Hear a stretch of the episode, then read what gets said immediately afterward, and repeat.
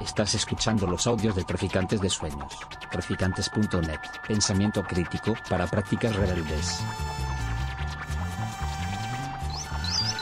Traficantes de Sueños. Traficantes de Sueños. Bueno, pues rápidamente voy a comentaros un poco cómo, cómo vamos a organizar el acto. Primero eh, va a hablar Salva, que es eh, de la editorial que publica el libro que nos trae aquí. Va a hacer como una presentación de unos 15 minutos para hablar sobre el libro y luego vamos a intentar aterrizarlo un poco a, a lo que está sucediendo en Madrid y debatir un poco sobre lo que está pasando en Madrid con, en torno al turismo y la turistificación. Y para eso hemos invitado también, a, en primer lugar, a Mar de Lavapiés, ¿Dónde vas? Luego a Eva y a Dora, que son eh, de la Asamblea contra el Pelotazo de No no al pelotazo Ermita del Santo, luego a Elisa, que es del Sindicato de Inquilinas y por de Madrid, y por último Pablo, que es del Grupo de Estudios eh, Críticos Urbanos de la UNED. Pues, Salva. Bueno, pues gracias a todos y todas por venir y gracias a todos los que estáis aquí por aceptar la invitación a, a estar aquí presentes en, en este acto ¿no? de discusión sobre turismo. Yo para intentar no alargarme, eh, he intentado condensar en, en varias tesis las cosas que, que, se presentan en este libro llamado Contra el Turismo. El subtítulo, entre interrogaciones, es Podemos seguir viajando, escrito por un sociólogo francés llamado Rodolphe Christine. Bien, entonces empezaría por la primera tesis, tesis, entendedme relajadamente, ¿eh? o sea, como pro propuestas, eh, algo así, ¿no? La primera sería que existe un tabú que vuelve casi imposible la crítica del turismo. Y ese tabú se hace evidente con el concepto de turismofobia. Luego eh, quiero volver ahí. Pero hay que constatar que en cuanto se manifiesta la menor crítica, reparo, reserva ante la, ante la industria del turismo, enseguida aflora este término de turismofobia. Normalmente se sigue este esquema. La derecha suele decir es que los de la izquierda sois unos turismofóbicos. Y la izquierda suele contestar, no, no, ¿qué dices? Nosotros no somos turismofóbicos. Es más, nosotros abogamos por el turismo sostenible. Incluso hay veces que la propia derecha también hace suyo un poco ese reclamo de eh, volver más sostenible el turismo, sea lo que sea eso. E incluso hay veces que hay un inquietante consenso en, en distintas fuerzas políticas en aras de eh, regular un poco el turismo. Me refiero de boquilla, ¿eh? Bien, eh, entonces, esta preocupación por desmentir una presunta turismofobia revela ese, tabú que es la imposibilidad de que el turismo sea objeto de crítica y de análisis. Entonces, cabe preguntarse si solo podemos resignarnos, si hay que callar, si no se puede debatir sobre las políticas de desarrollo turístico, y evidentemente mi respuesta es que no, porque si no sería muy idiota haber publicado este libro. Y haber convocado este acto, yo creo que vamos a demostrar hoy que se puede y que se debe eh, criticar el turismo. Entonces, este libro llamado Contra el Turismo, eh, lo hemos publicado hace unos meses, está compuesto por entrevistas y artículos que abarcan más o menos 2018 a 2020, con un pequeño texto del 2023 más reciente, y luego un ensayo más largo, que donde también habla de cuestiones de ecología, que está escrito esta pasada primavera. Eh, nosotros, bueno, primero, la editorial se llama El Salmón, ¿vale? Que es que se me había olvidado decirlo. Eh, bueno, somos una editorial de de inspiración anarquista, que trabajamos cuestiones de crítica social, ecología, etcétera. Y, y, nosotros hace unos años ya publicamos un libro de este autor llamado Mundo en Venta, crítica de la sinrazón turística. Y bien, eh, la pregunta es, ¿quién es este Rodolphe Christine y, cómo se ha convertido él, en Francia, claro, aquí no, no, es tan conocido, en uno de los mayores críticos del turismo? Cuando aflora esta cuestión en Francia siempre acuden a él a entrevistarle y a preguntarle un poco, ¿no? Y una de las entrevistas, me voy a permitir leeros algún pequeño fragmento del libro, en una de las entrevistas le preguntan cómo, cómo llegó a una reflexión crítica del turismo. Y él dice que desde muy joven él estaba impregnado de los, de los, imaginarios del viaje como una experiencia positiva, como un reto, etcétera. Luego empezó a mezclarlo con estudios más de índole sociológica, antropológica, pero decía, decía él, a medida que yo viajaba me daba cuenta de que cada vez era más difícil escapar de las organizaciones turísticas. Él luego realizó una tesis sobre los imaginarios del viaje y decía, esto me llevó a emprender un análisis crítico de este fenómeno relativamente reciente en la historia de la humanidad. Y dice, para que exista el turismo se requiere una planificación y ordenación turística del mundo, la instalación de un modelo económico y cultural que, al contrario de lo que se cree, contribuye a la destrucción de la diversidad humana y territorial.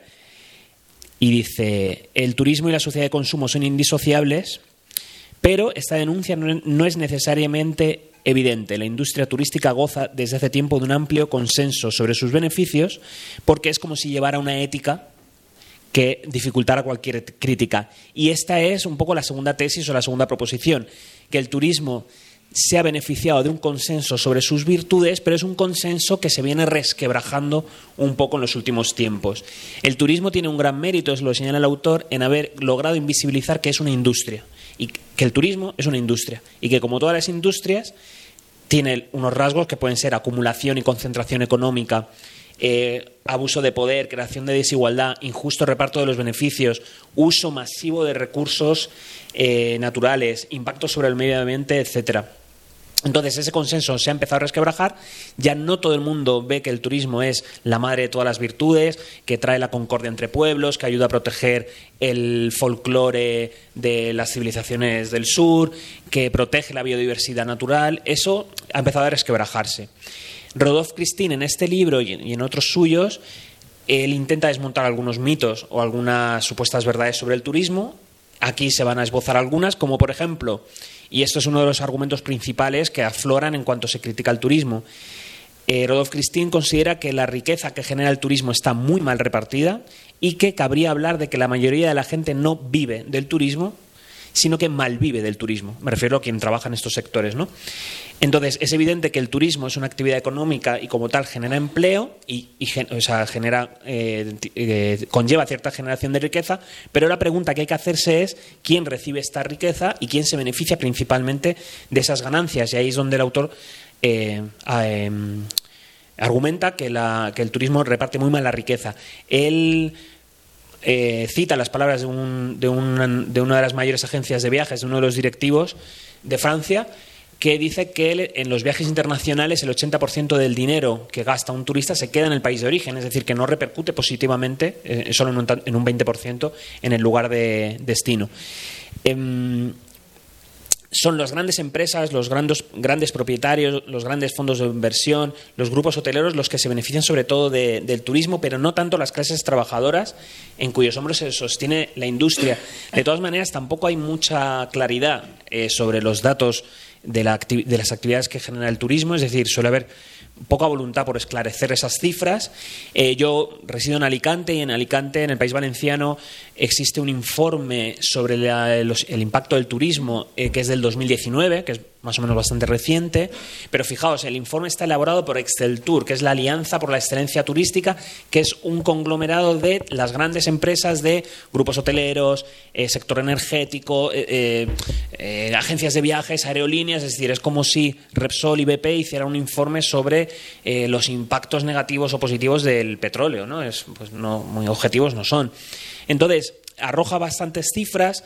Eh, no voy a entrar en detalle para no extenderme, pero las cifras de trabajo, o sea, las macrocifras que presenta son muy llamativas. El 15% del PIB de la comunidad, eh, una cantidad de trabajo también del 15%, pero luego te detienes en la letra pequeña y ves que es la mayoría de los puestos de trabajo directos son sobre todo del sector servicios, que no hace falta ser un lumbreras para, para intuir en qué condiciones están esas, esos sector eh, eh, trabajador, ¿no? Y las movilizaciones, por ejemplo, de, de las Kellys en, en tantas ciudades durante muchos años han contribuido a visibilizar y denunciar esta situación, ¿no?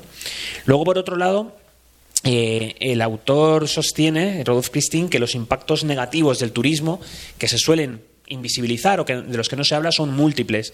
Y dice, él dice, el objetivo de mis libros es demostrar que el turismo entraña una forma de degradación global del planeta, que está transformando las relaciones culturales en relaciones entre consumidores y prestadores de servicios. Dice, el turismo es asimismo una importante fuente de destrucción de entornos humanos y no humanos. ¿Qué representan los costes medioambientales que muchos responsables políticos e industriales parecen querer barrer bajo la alfombra cuando celebran el crecimiento de la industria turística? Él, arroja unas cifras de unos investigadores que estipulan que el 8% de los gases de efecto invernadero provienen de la industria del turismo. Y mm, sí, entonces, claro, eh, la quinta tesis, la quinta proposición sería que el turismo es en general y de manera inevitable incompatible con un, modo, un modelo de vida sostenible. Los daños ecológicos son notables y es inevitable dado que el turismo descansa principalmente sobre la movilidad. eh, por mar, tierra o aire, con el, con, el consiguiente consumo de combustible fósil, eh, Eh, Christine cita el caso de los cruceros, eh, que según algunas investigaciones emite tanta partículas finas un crucero como un millón de coches. Eh, pero es que además esta vasta movilidad lleva aparejada una organización, una planificación del territorio, eh, una ordenación al servicio del turismo en, forma de creación de infraestructuras, carreteras, aeropuertos, puertos y luego las ampliaciones que suelen sufrir cada pocos años todas esas infraestructuras para acoger todos esos flujos turísticos. Eso conlleva una destrucción del territorio brutal destrucción de suelo fértil, de patrimonio tanto biológico como cultural y, eh, y, evidentemente también conlleva una acumulación de residuos tremenda, un consumo de recursos hídricos, etcétera. Por otro lado, sexta tesis, la turistificación transforma los pueblos, ciudades y territorios que coloniza, elimina el, comercio de proximidad que se ve sustituido por tiendas, por restaurantes, por tiendas de souvenirs, se pierde ese hilo comunitario que en parte teje un poco la, la vida local y quienes sobreviven o luchan o pugnan por sobrevivir en esos barrios colonizados, en esas ciudades, terminan por no reconocer su entorno y por no reconocerse muchamente- muchas veces entre ellos. A veces se vuelve la convivencia im- imposible. Ciudades como Palma de Mallorca, como Barcelona, como Santiago de Compostela son lugares donde verdaderamente es difícil caminar por las calles. ¿no? El acceso a la vivienda, no voy a extenderme en eso, pero es uno de los grandes eh, problemas que genera la turistificación de las ciudades y desde hace unos años, de manera más acusada, obtener una vivienda a unos precios razonables se ha vuelto misión casi imposible. Séptima tesis. Eh, dice el autor, una, una ¿cómo voy? Una tesis, una tesis que me parece muy interesante. Él dice que el turismo es una industria compensatoria y él dice que las condiciones de vida en los países occidentales se, queda ahí, ¿no? ¿no? No habla de otros lugares, pero dice que pueden llegar a ser tan agobiantes, generando tan ansiedad, se recrudecen tanto esas condiciones que se desencadena un vasto deseo de consolación. Muchísima gente necesita viajar para aliviarse, para desconectar, para respirar, para vivir. Eh, entonces, él dice que el autor, o sea, el autor dice que no viajamos para descubrir el mundo, sino para olvidarnos del mundo, para evadirnos de una vida cotidiana que, en buena medida, es insufrible. Y aunque no puedas viajar porque no te lo puedes permitir, porque no todo el mundo puede viajar en las mismas condiciones, o puede viajar en absoluto, el deseo de viajar permanece, coloniza nuestros imaginarios y aunque no puedas irte de viaje, quieres irte de viaje, ¿no? Eso permea, ¿no? Prácticamente todas las las capas sociales. Octava tesis, todos somos turistas. Al autor le dicen muchas veces, Rodolf, eh, ¿cómo escapas tú del turismo? Y él dice, no, no, yo no escapo del turismo. Todos somos turistas, eh, somos hijos de nuestra época, ya no existen los viajeros. Todos estamos dentro de la industria del turismo, el viaje eh, no existe. Novena tesis, él dice que el turismo es, em, ha acabado, ha destruido el espíritu del viaje, ha colonizado la esencia del viaje y lo califica como el antiviaje. Eh, bien, esto es una tesis, la podéis ver en el libro, es que si no me, extendería mucho, ¿no? Bien, más, eh, penúltima tesis, que no pensáis que eran muchas, ¿eh? Número 10, el antiturismo. Ya va una parte un poco más crítica, propositiva. ¿no? El antiturismo él lo cifra como una dimensión del anticapitalismo. Él dice que la crítica del turismo es inseparable de la crítica de nuestro modelo de sociedad, de producción, de, de trabajo y de consumo. Y dice que no se puede separar. Y os voy a leer otro fragmentito. Página 64. Bien, él dice, y es una de las partes más interesantes en mi opinión del libro, dice, tenemos que empezar a pensar en el aquí y en el ahora. Esto implica la propia dimensión política del turismo. ¿De qué es síntoma el turismo? Es una pregunta crucial que debería llevarnos a considerar que la verdadera vida no está en otra parte, sino aquí. Es sobre nuestro modo de vida actual sobre lo que tenemos que reflexionar, sobre cómo podemos transformar nuestra vida cotidiana aquí y ahora. Y especialmente nuestra relación con la producción, porque cuestionar el turismo significa también cuestionar nuestra relación con el trabajo. Dice, trabajamos todo el año y tenemos unas semanas de vacaciones en las que tenemos que viajar para poder hacer frente al resto del año. Eh, ¿Se han vuelto tan insoportable el trabajo como para necesitar olvidarlo durante unos días al año? ¿No deberíamos intentar salir de esta dialéctica del trabajo, del ocio, del trabajo como coacción social y el ocio como compensación necesaria? Cuando cuestionamos el turismo, dice, estamos cuestionando toda una forma de vida.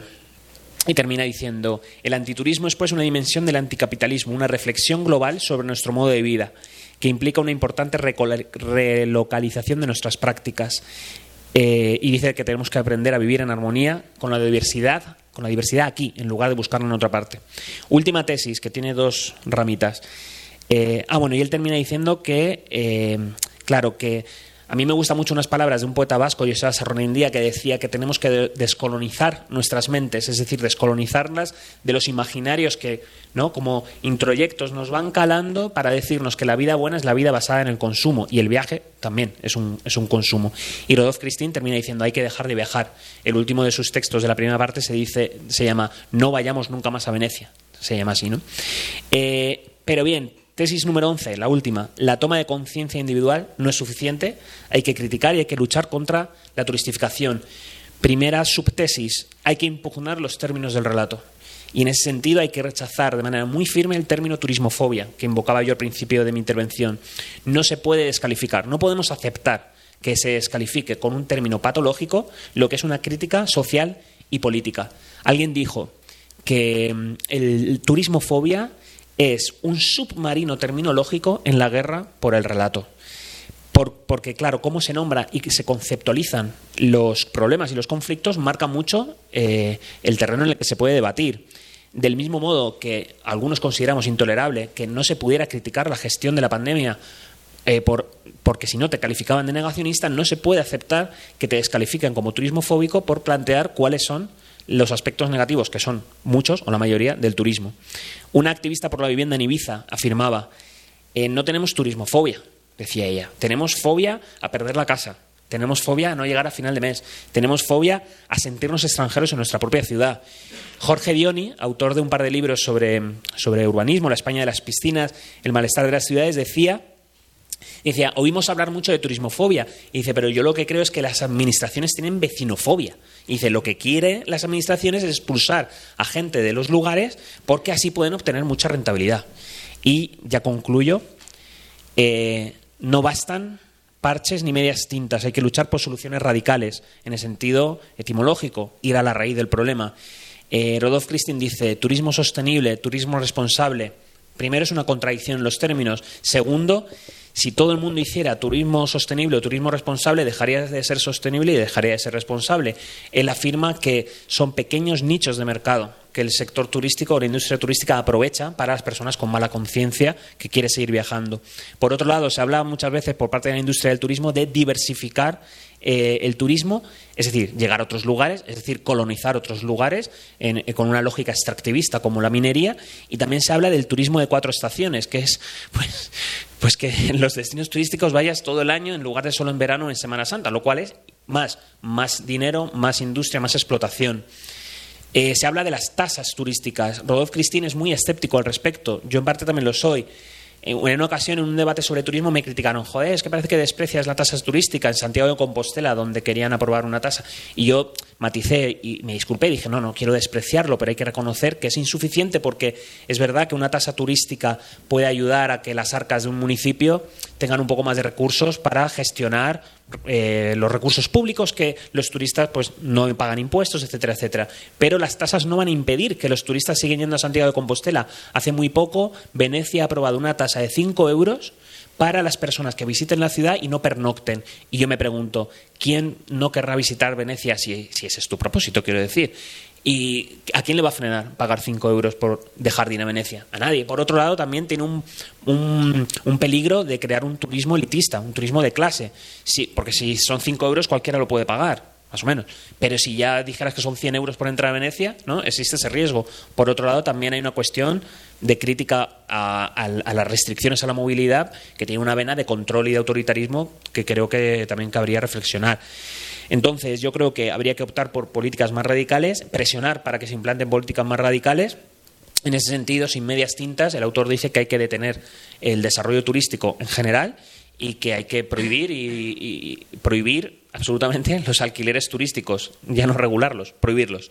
Eh, evidentemente son políticas o propuestas maximalistas, pero yo creo que de ahí podría partirse un debate interesante. Y bueno, yo agradezco mucho que hayáis venido todas vosotras para hablar de casos concretos en la ciudad de Madrid y te cedo a ti la palabra. Ah, Gracias, Salva. Bueno, cuando desde la editorial nos eh, propusieron participar al grupo de investigación en, el- en la presentación del libro, como la primera reflexión que hicimos era como siendo el turismo la función que está cumpliendo por todo lo que acaba de contar Salva, por lo que se cuenta en el libro, cómo puede suceder que en una ciudad como Madrid eh, se hable tan poco sobre el turismo, se haya tan poca resistencia por parte de los colectivos eh, en torno a la turistificación, no haya conflictos, no haya grandes conflictos urbanos ahora mismo en torno, en torno al turismo, la turistificación en Madrid. ¿no? Si lo- ¿Cuáles son los grandes conflictos que vemos ahora? ¿no? Pues está el del pelotazo, por ejemplo, eh, de la Ermita del Santo, está lo de los árboles, se empieza a abrir un debate sobre el Escalectris de Vallecas también, etcétera, pero ya no se está como debatiendo esto. ¿no? Sí que vemos que mm, el turismo y el turismo urbano, y sobre todo después de 2008 en, adelante, y en una, no solo en Madrid, pero en una ciudad como Madrid ha tenido mucha fuerza, que ha sido fundamental como estrategia de acumulación urbana, es decir, ha dinamizado un nuevo ciclo de especulación que ha comenzado articularse en torno al, turismo y al turismo low cost. ¿no? En Madrid se ve muy bien, aunque no solo en Madrid, es decir, en, el resto de- del país también, que tras la crisis del 2008 se empiezan a hundir los precios de los, de los alquileres, se empiezan a hundir los precios de la vivienda y hay un arreglo político-financiero espectacular, es decir, se cambian un montón de leyes, principalmente en 2012 y en 2013, para transformar esa crisis inmobiliaria en un nuevo ciclo de subida de precios y de acumulación. Y el turismo va a jugar un papel central. Y cuando vemos dónde son, bueno, vemos que a partir de 2013 se empiezan a estancar la caída de los precios de la vivienda y los alquileres y, esas, y ese estancamiento poco a poco empiezan a subirse, a transformarse, en, su- a transformarse en subidas, subidas de los alquileres que luego se traducen a la compraventa. Y siempre van a empezar en torno a territorios turistificados, es decir, en, en las grandes ciudades como Madrid y Barcelona en las zonas turísticas, como es esta donde estamos, como es Lavapiés, Centro, etcétera, y en otras ciudades completamente turistificadas, como son, o en otras regiones, como son Baleares o Málaga, por, por ejemplo. Y va a ser precisamente a través de ese turismo y, esa, y ese nuevo turismo low cost articulado sobre pisos turísticos que se va a generar ese nuevo ciclo de especulación, que luego esa subida de los precios y esas inversiones especulativas se van a ir extendiendo por todo el territorio, incluso llegando a las zonas donde no hay turistas, ¿no? Porque eso es lo que tienen los mecanismos de, fijación de precios en el inmobiliario, ¿no? Es decir, que no son mercados em, que la situación de la vivienda, los precios de la vivienda no tienen que ver con la economía real de las familias, de las ciudades, sino con procesos especulativos abstractos ajenos a esto, ¿no? Y por eso en un, en un ciclo como el que vivimos hace que la mayoría de personas tengamos dificultades, sea imposible acceder a una vivienda en propiedad y tengamos cada vez más dificultades para permanecer y pagar eh, un alquiler. Y los pisos turísticos y el turismo han sido, han jugado un papel clave, ¿no? De hecho, más o menos podemos ver que eh, durante el crecimiento de Airbnb, los años 2014, 2015, 2016, en la mayoría de ciudades del mundo, eh, los, los pisos turísticos y el turismo urbano se convierte en, el en uno de los principales conflictos urbanos que se dan en estas ciudades. Y eso también pasó aquí en Madrid y por eso queríamos invitar a, compas de la asamblea de, de Lavapiés donde vas, porque fue un colectivo que en esos años puso, señaló este tema que en aquel momento se estaba hablando poco y lo puso sobre la mesa, empezó a organizarse en torno a eso, a generar conflictos y hizo que, bueno, que de repente se convirtiera en un problema urbano. Pero la máquina ha ido tan rápida y ha sido tan, tan, la magnitud ha sido tan grande que en realidad lo que hemos visto es cómo este proceso de alguna manera ha superado eh, todo lo que estaba pasando en la ciudad, porque hemos visto un proceso masivo de desplazamientos del centro de la ciudad hasta las zonas mucho más periféricas, como son Usera, eh, Marqués de Vadillo, Carabanchel, eh, Puerta del Ángel, Puente de Vallecas, etcétera, ¿no? Donde lo que antes era el centro urbano se ha desplazado por completo. Y cada vez vemos que estas zonas son menos habitadas por residentes y más habitadas por turistas, otro tipo de personas que ya no utilizan la vivienda para vivir en ella o para residir en ella de manera estable y a largo plazo, ¿no? Esto en el grupo de investigación ya Estamos cuando diferenciábamos y hace un tiempo sí que se podían identificar estos distintos procesos de gentrificación, eh, proceso inmobiliario y turistificación como tres procesos que están relacionados entre sí, pero que no son lo mismo, ¿no? Porque, por ejemplo, en un proceso de gentrificación va a haber un desplazamiento de población de mayor capital perdón, de población de menor capital por una población de mayor capital que viene a, a habitar el barrio con más capital porque ahora el, bar- el barrio más atractivo. Pero eso en los procesos de turistificación no se da porque los procesos de turistificación generan problemas de convivencia tam- también para las personas que en su día gentrificaron un barrio con mayor poder económico, porque, como tú lo has señalado, la turistificación lo que hace es generar un conflicto entre las personas que residen en la ciudad y las personas que los habitan. Y son conflictos, son relaciones que no se pueden es decir, que siempre va a ser una relación conflictiva porque los intereses, los deseos de las personas que habitan una ciudad no van a ser los mismos de una, nunca de una persona que viene cinco días a visitarla y a consumirla de, bajo determinadas formas, ¿no? Y lo que estamos viendo ahora que se desplace hacia otras zonas y por eso también queríamos invitar a personas de Puerta del Ángel porque ahí vemos que es una zona donde se está dando, por un lado, un macropelotazo urbanístico como nos están dando en... bueno, también está hay otros pelotazos, pero esto es uno de los grandes pelotazos que, que se están dando en la ciudad y se mezcla también con una zona donde se dan otros procesos y donde también está creciendo el turismo y donde vemos, por ejemplo, que hay un fondo que bajo el nombre de Madlin ha comprado ya en, apenas cinco años 35 edificios para expulsar a la población que los habita y hacer contratos temporales o turísticos. Lo que vemos ya es que en todos o sea, lo que abrieron los pisos turísticos ha generado una dinámica donde ahora mismo lo que se busca por parte de los, de los, caseros y de los inversores es directamente expulsar, es decir, huir de inquilinos e inquilinas, huir de gente que quieran habitar la ciudad de manera permanente, porque son los que menos beneficio van a dar a la vivienda como inversión. ¿Vale? Entonces, si al principio era un piso turístico porque básicamente podías alquilarlo por el doble o el triple de dinero si lo alquilabas a personas que vienen durante cinco días a la ciudad que una persona que la quiera habitar, ahora vemos alquileres temporales, alquileres por habitaciones, porque significa, para empezar, más flexibilidad para el inversor y para el propietario y menos derechos. No hay, no, no hay derechos para los inquilinos. Entonces, claro, esto da mucha más flexibilidad para que los propietarios traten las viviendas como activos financieros. Y una vez más, quien lo paga son los inquilinos, las inquilinas, las personas que queremos habitar esta ciudad. Por eso también queríamos invitar a compañeras de, la Asamblea contra el Pelotazo de Ermita del Santo y del Sindicato de Inquilinas también, porque ahora una de las cosas que el sindicato ha identificado a través de los nuevos casos que llegan son también muchas personas el alquiler de habitaciones y los alquileres temporales, que es la nueva trampa que se está haciendo, que están haciendo los caseros. Básicamente, si ya vemos una simetría de poder entre propietarios e inquilinos, vemos que para ellos no es suficiente, que quieren empujar los límites aún más y, quieren tener aún quitar aún más derechos a los inquilinos para que ellos puedan ganar más. Y, por ejemplo, con un alquiler temporal tú puedes subir los alquileres el precio todos los años, mientras que la, ley exige, por ejemplo, si eres una entidad, si eres una empresa, que cada siete años ya no lo puede subir mientras el contrato esté vigente, solo actualizarlo con el IPC. Pues para ellos no es suficiente, porque siempre eh, el objetivo va a ser presionar al mercado todo lo que pueda, ¿no? Y por último va a hablar, va a intervenir Pablo también del grupo de investigación haciendo también un análisis crítico sobre todo esto, ¿vale? Entonces, bueno, eh, Mar de Lavapiés, ¿dónde vas? Gracias, Javi. Buenas tardes a todas y a todos. Eh, a ver, lo primero hacer una especie de pequeño aviso mm, de descarga y es que eh, Lavapiés donde vas es eh, como grupo, como colectivo ya no está activo y entonces las compañeras me han pedido que deje claro que que bueno pues que voy a hablar un poco desde mi experiencia y desde mi punto de vista y tirando de documentación que yo guardo. Eh, la segunda cosa es que tiene sentido hacer esta, esta advertencia porque de lo que vamos a hablar de alguna manera como ya va a quedar claro ahora, en contraste con lo que Javi acaba de contar, em, eh, está un poco obsoleto lo que yo voy a contar. Es decir, es algo, es una historia, eh, es un fragmento de un proceso que se da entre 2016 y 2020, más o menos, que son los años en que eh, el grupo estuvo activo. Entonces, Lavapiés donde vas, yo creo que hay que verlo desde una doble perspectiva, el grupo. Por un lado, hay que verlo en el conjunto de, un histórico de, autoorganización eh, vecinal eh, en, el barrio de Lavapiés en torno al, problema de la vivienda, al derecho, a, la lucha, las luchas por el derecho a la vivienda y por los espacios públicos también. Y, mm, por otro lado, eh, bueno, eso, eh, eh, eso hay que verlo como en este histórico, ¿no? Y por otro lado, sí, eh, hay que verlo como, como un grupo que, en principio,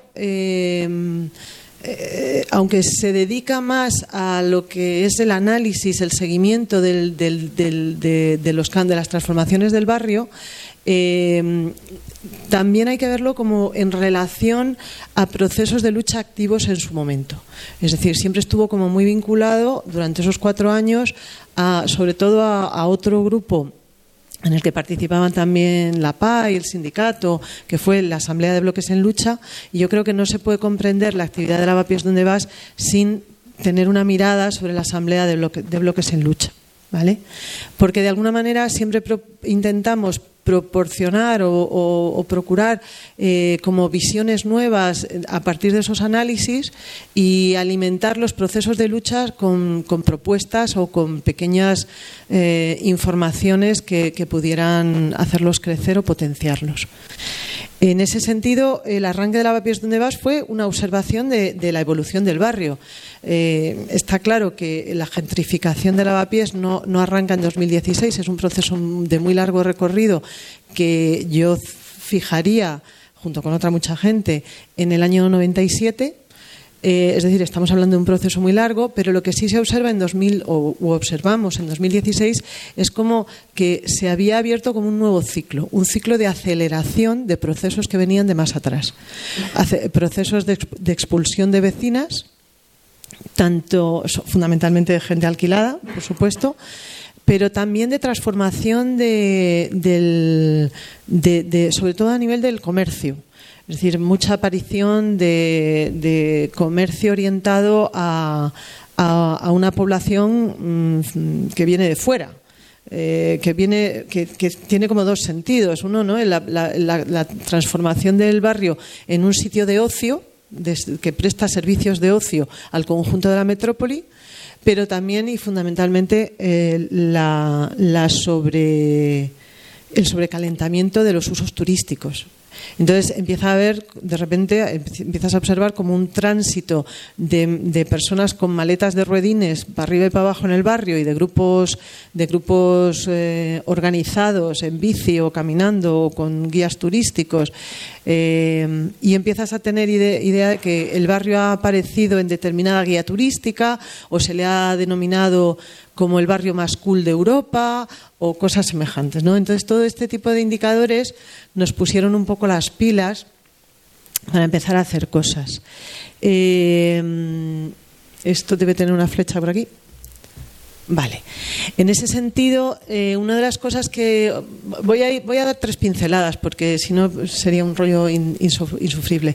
Pero una de las cosas que, que yo creo que fueron de los aciertos del grupo fue identificar eh, Airbnb como un factor determinante. En aquel momento, en 2016, eh, se hablaba de Airbnb eh, como, como, de algo eh, positivo en el sentido en que formaba parte de eso que se dio en llamar la economía, economía colaborativa.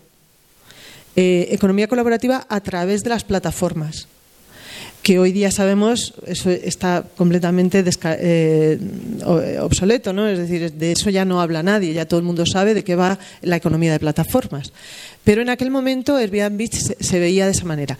Y de hecho se vinculaba mucho, y esa fue una de las primeras batallas, eh, se vinculaba mm, eh, a la situación de aquellas personas que teniendo una vivienda, por haberla heredado de una vivienda familiar o, por haber eh, en un tiempo anterior mm, haber podido acceder a, hipotecarse, pero esa gente que durante la crisis de 2008 había ido em, perdiendo el empleo, pues que de repente esa gente, gracias a Airbnb, podía eh, sustentarse alquilando su casa, alquilando habitaciones a través de la plataforma.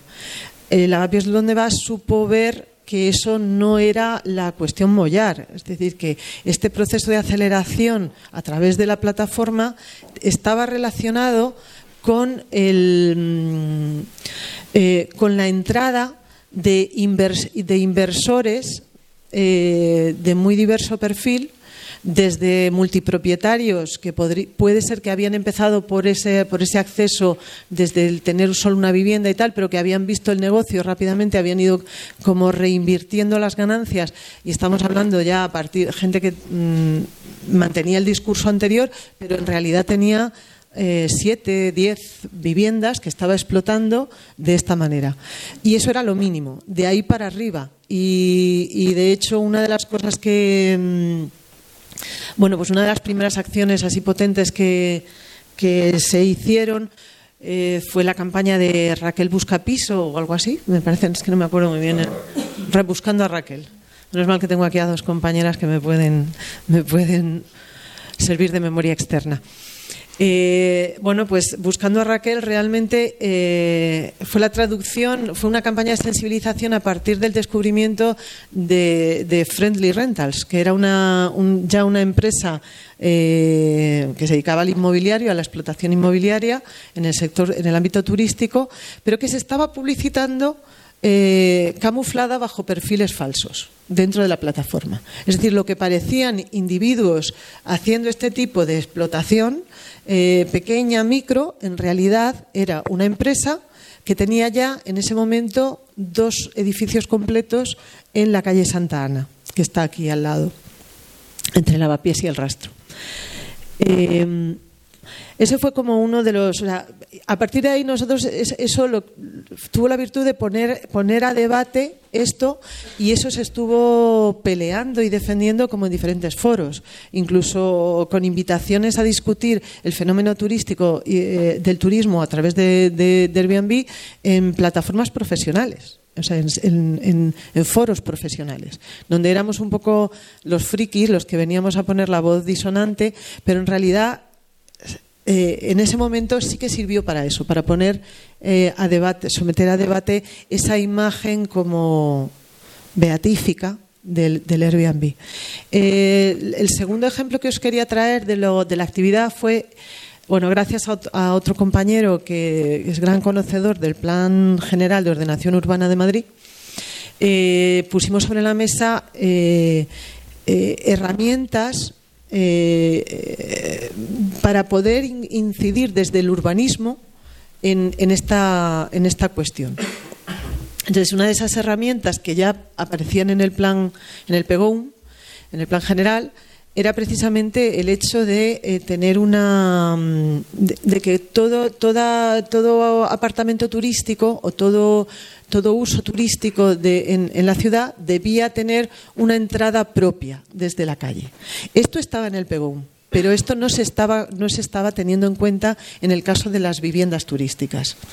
Eh, bueno, hubo una discusión, tal, se abrió una interlocución con el ayuntamiento, que en aquel momento era el, el, el gobierno municipal era, era además Madrid y se abrió una interlocución y se y, fruto de aquella mm, interlocución ¡uh! dos minutos qué rollo qué rollo tengo bueno el caso es que gracias a eso se digamos que se incorporó eso a lo, a lo que se llamó luego el plan el plan de uso hospedaje vale estos son gráficos que hicimos intentando explicar todos los pormenores de ese plan, que eran muchos y, eran complejos, y también eh, intentando hacer ver cuáles eran las carencias de ese plan, qué era lo que no estaba considerando el plan. Entre ello, entre ellas estaba el tema, el hecho de, de, la falta de previsión en el ámbito de la inspección y la sanción, que es uno de los grandes problemas que a día de hoy sigue habiendo.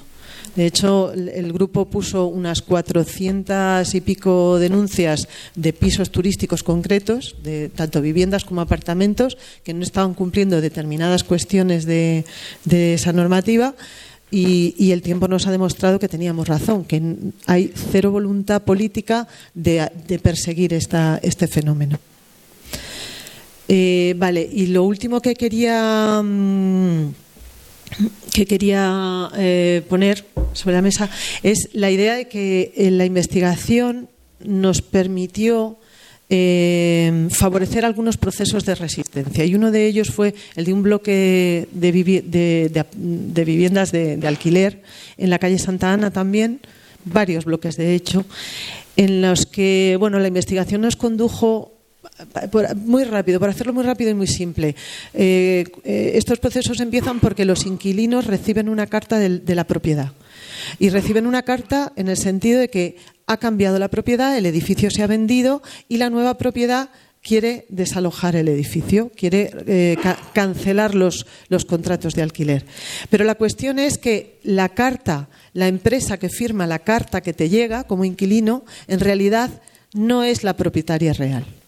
Detrás de esa empresa normalmente hay un entramado societario, al final del cual normalmente lo que hay es una muy gran empresa. En este caso, en el caso de Santa Ana, era el fondo, el fondo Buitreares. que además no era quien finalmente llevaba la gestión de todo, sino que en realidad se trataba de, bueno, pues habían cedido la gestión a una empresa eh, en España. Eh, y, la, yo creo que esto es importante porque eso lo que hace es que la gente que está eh, en lucha no, no conoce la cara, no sabe con quién está hablando no sabe contra quién se tiene que enfrentar y no sabe dónde tiene que dirigir sus a, a, dónde tiene que dirigir sus protestas. Pero es este tipo de investigaciones son importantes porque porque finalmente eso te permite eh, ubicar los nombres, esto bueno, aquí es que van apareciendo como nombres de, de, eh, nombres conocidos, eh, nombres de, oligarquías locales que son facilitadores para la entrada de estos fondos buitre, pero sobre todo, en, este caso en concreto, nos permitió finalmente ponerle cara a, a, a, dónde teníamos que dirigir nuestras, nuestras protestas, ¿no? que en este caso era una empresa que se llama Azora, que actuaba como eh, delegada de, Ares para, para, hacer la gestión de, toda esta cuestión. Entonces, por cerrar, por, porque por hacer como un epílogo, me lanzabais la pregunta de si, eh, si pensábamos que, el lavapiés eh, ya hay que darlo por perdido, si el ciclo se ha cerrado de alguna manera. Responder esto, evidentemente, es muy difícil eh, porque muchas cosas pueden cambiar y, de repente factores que no, que no esperas, pues te pueden montar un 15M. Nadie, apare, na, nadie eh, esperábamos la, la, emergencia del 15M en 2011 y sin embargo apareció. Pero dicho eso, es verdad que el proceso está muy, muy avanzado en lavapiés cuando hablo de eso es decir que efectivamente se ha expulsado a muchísima gente y que cualquier proceso de resistencia pasa por, gente que quiere arraigar en un territorio y que está dispuesta a luchárselo, a peleárselo. Entonces ese es un problema evidente. Pero por otro lado, lavapiés, hay cosas a considerar como que todavía hay una capa de población migrante muy bastante amplia que resiste en el barrio. Y eso es un indicador de que el proceso no ha concluido hay grupos muy interesantes operando en el barrio, desde otros lugares, no, a lo mejor no desde la lucha explícita por la vivienda, pero están la, dragonas de lavapiés que desde el deporte están haciendo una labor de resistencia eh, de, toda la gente que, está, que participa de la asociación, que no, son todo familias mm, económicamente muy débiles eh, en el barrio y otra gente semejante que a mí me hacen ver que, bueno, pues que a lo mejor eh, todavía habría algún rescoldo con el que se podría trabajar, no lo sé. Eh, y bueno, pues yo creo que. Y luego, una última cosa. Eh, me, me, surgía la pregunta. Una pregunta para devolveros y es si, si nos podemos permitir dar por, por, perdido lavapiés. Porque de alguna manera. Mmm, no por el valor intrínseco de, del propio barrio, que para mí sí lo es porque yo soy vecina del barrio y, me gustaría me gustaría que permaneciera pero sí que es verdad que mm, lo que pasa en Lavapiés de alguna manera o sea lo que está pasando ahora mismo en, en Carabanchel y en Vallecas está muy vinculado a lo que pasa en Lavapiés.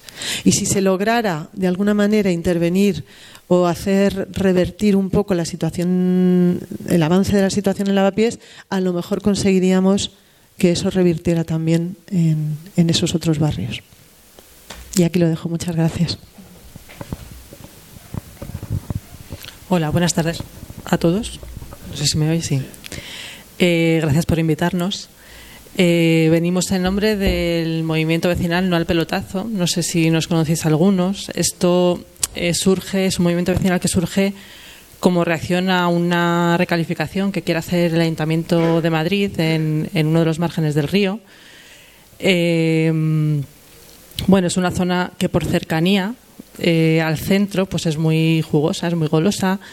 No es el primer intento de recalificación que se ha intentado, desde, es, de hecho la segunda, la primera fue con Ana Botella, y surge a raíz el, el, bueno surge a, a raíz del, del, soterramiento de la M30 y del, de las obras de Madrid Río. Entonces lo hace mucho más atractivo para toda la gente. Muchas de las cosas que estamos sufriendo ahora, ya lo han contado los compañeros, eh, toda la gente que, que, ha huido de la pies se ha venido a Puerta del Ángel. Em, es un movimiento especulativo porque lo que pretende, la parcela donde se pretende la recalificación tiene uso deportivo. Y lo que quiere el ayuntamiento es construir viviendas mm, a unos precios que se estiman que, mm, bueno, eh, tenemos los ejemplos de la parcela de Mau Calderón, eh, no son asequibles, por mucho que el ayuntamiento lo pretenda vender como que son viviendas para jóvenes, no hay joven que pueda pagar eh, 500.000 euros o 300.000 euros por viviendas de un dormitorio en torres de, de 30 mm, plantas. Eso eh, además aduce que, bueno, que hay una demanda de vivienda en el barrio. Lo que hay demanda es de vivienda a precio asequible. Hay mucha cantidad de pisos vacíos eh, nosotros pensamos que eh, el objetivo es especular con esas viviendas que se pueden llegar a construir mm, para, bueno, lo estamos viendo, eh, es un proceso de gentrificación, de turistificación. Quien pueda permitirse pagar esas viviendas, pues lo que querrá es sacar una rentabilidad alquilándolo a turistas, mm, todos los que vienen del centro, pues es una mancha que se está extendiendo por todo, por todo Madrid. Mm, todo esto ha sido posible porque eh, es un barrio con, con un parque de viviendas muy envejecido, con mucha carencia de servicios y de dotaciones, y eso em, hace eh, que, la gente que tiene liquidez, que tiene dinero, pues compre eh, a precio barato, reforme, haga un lavado de cara a las viviendas y quiera sacar rentabilidad muy rápida eh, eh, pues alquilándolo a turistas eh, por habitaciones, como ahora os contará la compañera del sindicato de inquilinas. Y, esto transforma la vida del barrio. Mm, porque, por ejemplo, desaparece el comercio local, que es una cosa, lo que decía antes la compañera, que mm, en nuestro caso, que requería el Plan General de Ordenación Urbana, requería una entrada independiente. Pues en el barrio todos los pequeños comercios que había antiguamente, pequeños talleres, eh, ultramarinos, mm, ahora están, el ayuntamiento favorece la transformación a viviendas y están siendo alquilados mm, pues temporalmente por turistas, por gente que no se puede permitir una vivienda mm, de 300.000 euros, 400.000, lo que sea, pues es un, un precio mucho más asequible. Eh, las ciudades actualmente se están construyendo para los turistas, no para los vecinos que, viven, que vivimos en ellas. Mm, y, parece que no les importamos la, vecinofobia que decía Jorge Dioni. Eh, en el barrio la sufrimos porque, siendo un, un, barrio con muchas carencias de equipamientos y dotaciones, mm, desde los años 80 por lo menos, eh, todavía no hemos eh, tenido, o sea, eh, seguimos igual que en los años 80 y sin embargo no hace más que venir gente. Los pocos equipamientos que tenemos no dan abasto si llegaran toda esa cantidad de gente que, tienen prevista meterse en, las viviendas que piensan construir. Es un proceso administrativo. Como movimiento vecinal, pues hemos hecho muchas actividades, protestas, manifestaciones no te queda más remedio que, que, participar en ese proceso administrativo con las alegaciones, con, eh, mientras sea la aprobación provisional, pues mm, tendremos que llegar al contencioso administrativo, que nos supondrá eh, un desembolso económico porque nos tendremos que meter con abogados, que no sabemos a dónde llegará. Pero bueno, es dilatar en el tiempo un proceso que, claro, a nosotros nos falta el dinero, pero quien, está, quien es el dueño de la parcela tiene tiempo, tiene dinero, tiene ganas de especular y tiene el favor del ayuntamiento, que por mucho que alegue que sea de interés general, no lo es, es de interés del, que, del que tiene la propiedad. Eh, no quiero enrollarme mucho más. Yo le paso la palabra a la compañera. Vale, pues bueno, yo soy Elisa, vengo desde el sindicato de inquilinas, que, bueno, desde 2017 eh, viene un poco pues organizando eh, políticamente a, todas esas personas que, sentimos que no tenemos control eh, sobre la vivienda y que vemos cómo estamos a merced de, bueno pues de, intereses especulativos y, de, determinados sectores que, pretenden hacer negocio con, los sitios que habitamos. Eh, esto tiene que ver un poco con lo que bueno, comentaba ya Javi, ¿no? Pero entendiendo como que esto es una decisión política, que esto viene de un contexto post-crisis de 2008, en el cual se deja el espacio abierto a, especular eh, inmobiliariamente, en concreto en, el alquiler eh, de, vivienda, ¿no? Y, bueno, pues pensando un poco cuál era esta vinculación entre vivienda y turismo, eh, bueno, es, es, como muy claro que se comparte este marco eh, capitalista de, mercantilización de la vivienda y del territorio. Eh, en base a, un, a, un, a, un, beneficio económico en manos de unas pocas personas y, y, a la vez ¿no? Priorizando ello sobre, sobre, el derecho a la vivienda, sobre el derecho a la ciudad y, en definitiva, sobre la, la propia soberanía de, popular sobre los espacios en los que habitamos. Eh, ya se ha comentado, pero bueno, esto se ve como muy claramente en, en el impacto de los pisos turísticos sobre, sobre los precios de alquiler se ve muy claramente en, que también se ha comentado eh, en esta aparición ¿no? como de los mercados temporales con una lógica de, de, sacar el mayor beneficio en un corto plazo pero, pero bueno también eh, echándole un ojo al libro eh, bueno pues todas esas consecuencias del turismo de eh, fragmentación de los lazos comunitarios, de que no haya recursos en tu barrio equipamientos públicos. Bueno, pues todas esas cuestiones, cómo van generando pues, una disposición sobre el territorio que no nos permite ya no solamente acceder a una vivienda, sino formar parte de nuestro barrio, poder desarrollar el barrio ahí. Y, como pensando en esto me venía un dato que creo que es como muy eh, esclarecedor en el barrio de Sol, este año eh, salió un informe que el número de pisos turísticos duplica al número de menores de edad, ¿no? O sea, es como muy claro la imposibilidad de, de desarrollar una vida en determinados sitios muy turistificados.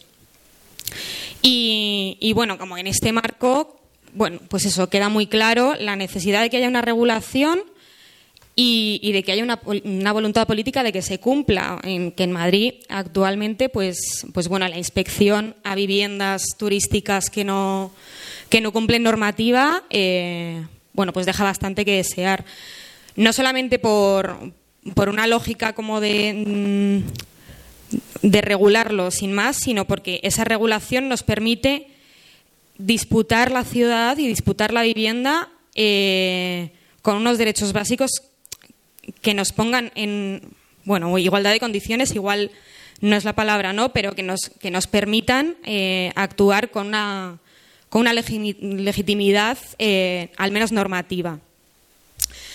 Y, bueno en, en, concreto el sindicato que desde el sindicato de inquilinas pues que se cómo se puede afrontar ¿no? estos eh, peligros del turismo o este impacto del turismo eh, nosotras a la hora de organizarnos eh, contra, esa, contra el que especula económicamente con el territorio, con esas eh, bueno, expectativas extractivistas, tanto con la vivienda como con el turismo, tanto en casos particulares que vienen al sindicato de rentistas que están abusando de su posición, como, como en, casos como más donde el enemigo igual es como más eh, difícil, menos tangible, ¿no? que es un, un, entramado empresarial que, no, que a veces parece que, nos cuesta ponerle cara.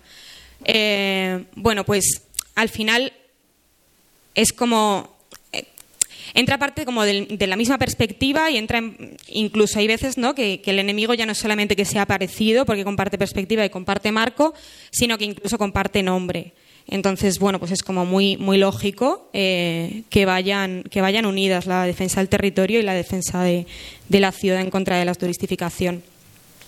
Y en ese sentido, eh, para nosotras es como muy clave crear alianzas con, con luchas, bueno, con la pieza donde vas, pues eh, idealmente, pero.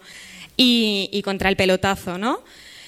Y, y, sobre todo porque, porque esto nos, nos genera como la, la, la, fortaleza de disputar eh, el concepto de ciudad y, y ser nosotras las que, del concepto de ciudad y el concepto de barrio, y ser nosotras las que, eh, las que creemos ese imaginario, ¿no? Que ese imaginario no venga desde fuera exclusivamente con, con, bueno, pues con una visión de he identificado un sitio que es turistificable y que con él eh, voy a hacer lo que quiera simplemente por obtener valor económico de ello.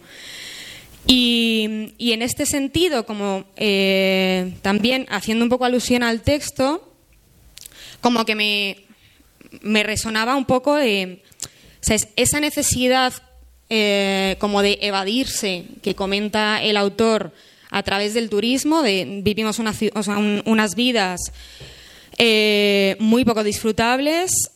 ¿Qué podemos hacer en nuestros espacios en los que vivimos para no querer escapar de ellos a través del turismo? Pues bueno, también eh, mostrar el sindicato, pero también como otros espacios de, lucha política y de apoyo y de apoyo mutuo como, espacios en los que reafirmarnos eh, y reafirmarnos en el disfrute de, la ciudad y en la legitimidad que tenemos para eh, disfrutar esa ciudad, disfrutar de nuestras casas y, agenciarnos de ello. Y, bueno, ya como punto final, eh, también, bueno, pues considerando el sindicato como, como una herramienta a través de tanto de la territorialización de los sindicatos, o sea, del sindicato, de a nivel barrio, que es lo que estamos conociendo, como los propios casos que nos llegan, las dinámicas que encontramos en, en- en diferentes barrios y en diferentes momentos eh, de, los, de los rentistas hacia las inquilinas, pues bueno, pues como una- un mecanismo de identificar dónde está habiendo un problema de turistificación. Y, y ya, y me voy a quedar ahí. Muy bien, pues la última intervención. Vale, pues bueno, eh, yo soy Pablo, que soy eh, bueno soy del sindicato y también del grupo de investigación de estudios críticos urbanos y bueno voy a dar una, algo rápido, ¿no? Y mm, es que también leyendo el libro como que yo veía la necesidad la necesidad de también eh, conflictuar, ¿no? Problematizar una serie de cosas como para poder afinar más el tiro en esto que estamos intentando hacer, que es un relato en contra del turismo, sobre todo para que cuando yo se lo vaya a explicar a mi madre, no suene como, bueno, ya estás tú con tu movida, que ahora ya no puedo ir a Torremolinos, ¿no? Entonces, como como necesitamos problematizar aún más eso, ¿no? Para poder, pues, que sea más asumible esta idea de, de estar en contra de- del turismo. Y yo, según leía el, libro, recaía en tres cuestiones principales. La primera es que el libro hace como una diferencia entre el turismo y el viaje, y a mí ahí me parece que se olvida de la cuestión fundamental que, que tiene que ver el viaje o el turismo, que es con el descanso y con el ocio, ¿no? Eso por, que luego entro en ello. Una segunda cosa a la que me llevaba la primera era sobre entonces qué es el tiempo del ocio y qué es el y, el tiempo productivo, ¿no? ¿Qué está pasando ahí? Porque obviamente todos notamos que ahora mismo si yo quiero disfrutar es haciendo cosas, ¿no? Pues tengo que ir eh, a una movida, eh, si no tengo que hacer otra cosa, si no voy a leerme este- que no estoy haciendo un alegato a no leer, eh, cuidado, pero si no estoy haciendo algo, pues noto que, que no estoy que no estoy disfrutando de mi tiempo libre, ¿no? Y una tercera cosa, que esto me lleva a una tercera cuestión, que es como el sujeto turista, ¿no? ¿Quién es, quién es el, turista? Y si solemos caer desde estas posiciones, por ejemplo, desde la academia o desde otros espacios, como, como que generamos a lo mejor a veces una visión incluso clasista de- de- del sujeto turista, ¿no? Bueno, entrando un poco en las cuestiones, en el primer elemento en torno al turismo y al viaje, como comentaba Salva, eh, el autor hace una diferencia ¿no? sobre lo que es turismo, que el turismo sería que pone el destino en el centro, ¿no? El, el- placer del turismo tiene que ver con ir a un destino y poder fardar de ello, y el viaje es más como disfrutar de- de- del proceso, ¿no? A mí ahí hay una cuestión que se me olvida, que es como bueno, entonces no hay otras maneras de, de poder plantear ese descanso o ese ocio o sea, asumimos que obviamente el, el- descanso es como la herramienta del capital para poder reproducir la fuerza de trabajo. Tú estás 15 días, eh, desconectas y vuelves con las pilas cargadas, ¿no? ¿Cuántas veces hemos dicho eso, no? Entonces creo que, mm, que hace falta poder profundizar más entonces eh, qué otros tipos de, de descanso para esos 15 días, que obviamente no vamos a renunciar a ellos o no creo que estemos en disposición de, de hacerlo, ni mucho menos, que además es como un, relata en el libro, ¿no? Cómo es una conquista, ¿no? De, de la lucha, pues cómo plantear ese, ese descanso para, para que entre en, en- en- en formas que sean más, más asumibles y más respetuosas hasta con, nosotros mismos. Esto me lleva a esa segunda cuestión que era del tiempo ocioso y del tiempo productivo y es que si ahora se- si de algo se caracteriza en la sociedad actual, ya la llamemos capitalista, neoliberal, tal, es el debate no es no es ese, es que la esfera productiva de la vida invade, ¿no? O la esfera productiva de nuestras vidas invade como aspectos de nuestra cotidianidad eh, constantemente, ¿no? Nos, nos relacionamos a través de redes sociales que generan unos datos que se venden, ligamos a través de Tinder o Grinder y si nos vamos de vacaciones a las 8 tengo una visita con el Free Tour, a las nueve y media tengo una visita a un museo, a las mm, eh, tengo otra movida, ¿no? Y entonces vemos como ahí, de repente, de nuevo, en ese espacio que, que- debiera ser ocioso y, y de, y goce y de disfrute, de, renuevo, de nuevo la esfera productiva como, como entra, ¿no? Y, y- creo que eso se da tanto en el, en el turismo más tradicional como en un turismo como en el que se da de viaje, ¿no? ¿Cuántos de aquí conocemos que se van eh, cuatro días, siete días con su furgoneta y visitan 17 calas, ¿no? Entonces, como de repente también tenemos que reflexionar sobre, sobre ese tiempo de ocio y ese tiempo productivo y de verdaderamente poder pensar que, que el tiempo de, de ocio es otra cosa. Y aquí lo hilo con unas reflexiones que hacen Lefebvre, que es un sociólogo, y Mario Gaviria, que era su discípulo, y un antropólogo que sigue vivo, este sí, Manuel Delgado, que ponen en el centro muchas veces Benidorm, eh, que reflexionan sobre Benidorm como un espacio donde, por un lado, la clase obrera puede, mm, puede, parar el tiempo y poder organizar su vida como ellos, como ellos quieren en esa quincena de vacaciones, ¿no? Y- y ellos nos, y ellos son poseedores del tiempo y no al revés.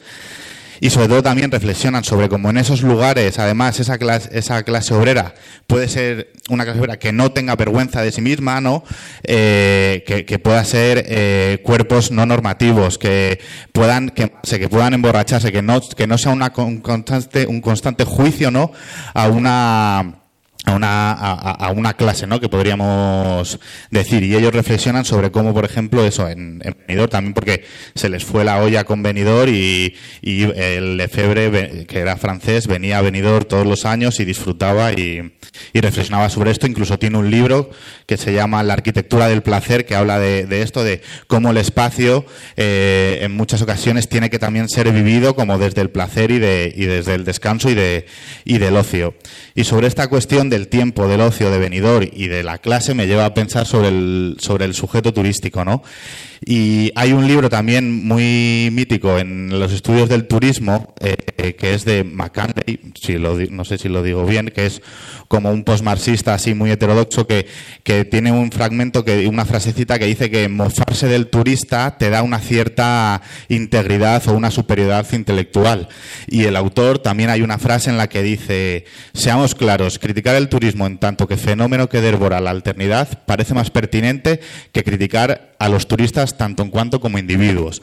Y yo creo que eso es bastante importante porque al igual que hay campañas de legitimización del turismo, también en los medios de comunicación hay muchas campañas de deslegitimación de un cierto turismo, ¿no? De el turismo de borrachera, el turismo de tal, el turismo de cual, que o casualmente es un turismo que se caracteriza eh, o que es característico de, una clase social muy concreta, ¿no? Yo me, mm, también debatiendo con un eh, cuando te- tenía que entrevistar a personas del barrio de las letras de una cierta asociación de vecinos un tanto dudosa en cuanto a respetar muchas veces como derechos fundamentales porque mm, bueno en fin Claro, él se veía, se veía muy bien como él defendía claramente luchar contra el, contra el turismo y que lo que allí habitaba eh, cada 15 días o cada semana y que cambiaba y que eran guiris y que iban eh, borrachos por la calle Huertas, pues eran lo, que no quería. Claro, lo que se extrae de ahí es que efectivamente lo que no quiere es una serie de anticivismo, ¿no? Que, que, que, que no estuviera acorde con el barrio que es el barrio de, de, las letras, ¿no? Y le lanzaba la pregunta entonces de, ¿y si viniera un turista de una clase más elevada que viniera a ver el Museo del Prado o que, o, que, fuera a ver al Museo del Prado y no el Bernabéu, ¿no? Pues ahí, por ejemplo, no conflictuaba tanto, ¿no? Entonces creo que también reflexionar sobre esta cuestión de, del sujeto también nos ha, como lo dice el, autor del libro y otros muchos de, de, como críticos con el turismo, tanto de la academia como de otros eh, colectivos, pues es bastante, es bastante fundamental. Sobre todo porque, y con esto yo también cierro, cierro ya, y es que hay una cosa que el capital o el neoliberalismo, no hay una cosa que tema más que es una clase que se, que, se entienda a sí misma, se entienda como una clase trabajadora diversa, etcétera, y sobre todo una clase también ociosa y que pelea por tener esos espacios de poder desplegarse en, en el territorio de manera de, pues de, no sé si de manera de, de disfrute y de, y de, goce, ¿no? Y dos ejemplos, eh, el CIS, eh, si veis las encuestas del CIS, nadie se reconoce como clase trabajadora, por lo cual no te reconoces, ¿no? No te reconoces como ese sujeto con capacidad de, de acción. Y la segunda, cuánta estigmatización hay sobre, sobre, el, sobre el descanso, sobre querer disfrutar de algo o sobre querer tener más tiempo de ocio. Supongo que aquí mucha gente tendrá redes y tendrá Instagram, pero yo no, no me paran de enviar eh, influencers que me dicen que me levante a las 5 de la mañana para que me ponga a currar a las 6 después de haber leído en inglés un libro de mindfulness, ¿no? O sea, o sea, como que, creo que hay que afinar estas cuestiones que creo que se relacionan con el turismo para poder generar verdaderamente un contrarrelato que pueda ser hegemónico o que hegemonice un poco un, un, un, discurso como duro con, contra el turismo que es con el que, que, hay que, que hay que acabar con él, vaya. Que esto no es un alegato ni muchísimo menos hacer turismo, pero que hay que señalar como cuestiones muy, muy más muy concretas para, para que sea más, eh, más asumible por mi madre, ¿no? Podríamos decir. Y con eso acabo. Bueno, abro, abrimos, ¿no? Eh, si hay preguntas, eh, reflexiones. No sé qué hora, ¿qué hora es, Javi? media hora tenemos. Media hora tenemos.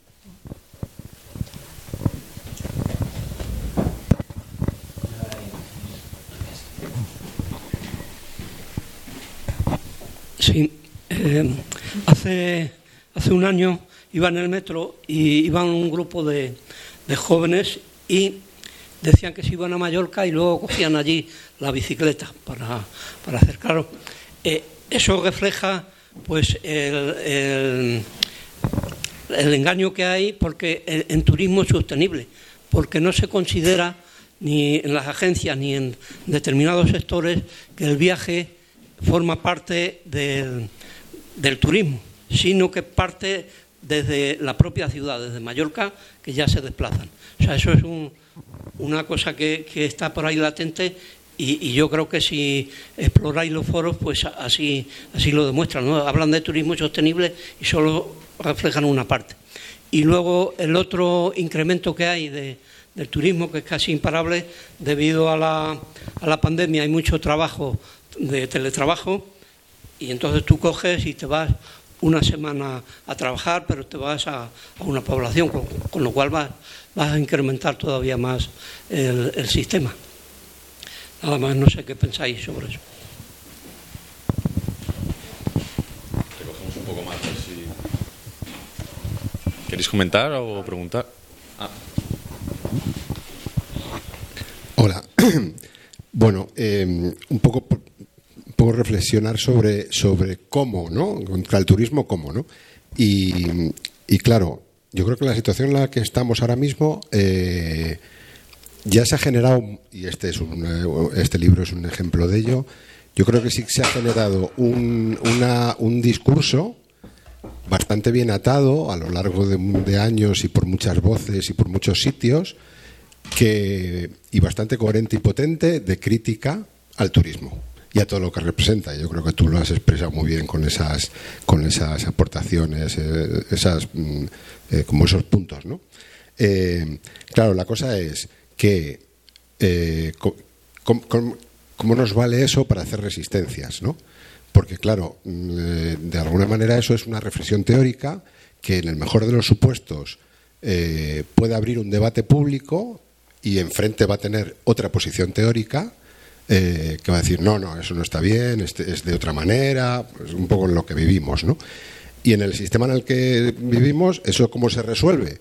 Bueno, pues habrá mm, los representantes políticos que recojan lo que tú, vosotros decís o lo que nosotros decimos, nos vamos a las elecciones, la gente vota, es decir, eso genera un eh, eh, puede servir para abrir conciencias, no es fácil porque porque que se abra un debate público que llegue eh, a nuestras madres, a nuestros padres y a nuestras abuelas no es sencillo, porque los medios se dedican a lo que se dedican, ¿no? Entonces, bueno, y en cualquier caso, ese será un proceso largo, ¿no? Porque efectivamente hay que acabar. eh, Tenemos que llegar a pensar que una mayoría social está dispuesta a repensarse eh, de una forma de, vida no capitalista, un poco en el sentido que tú has dicho. Existen las otra, existe otra forma eh, de, paralelamente a esa, de luchar contra el turismo, que es pues desde abajo, ¿no? Que es un poco lo que se ha contado aquí de las distintas luchas territoriales.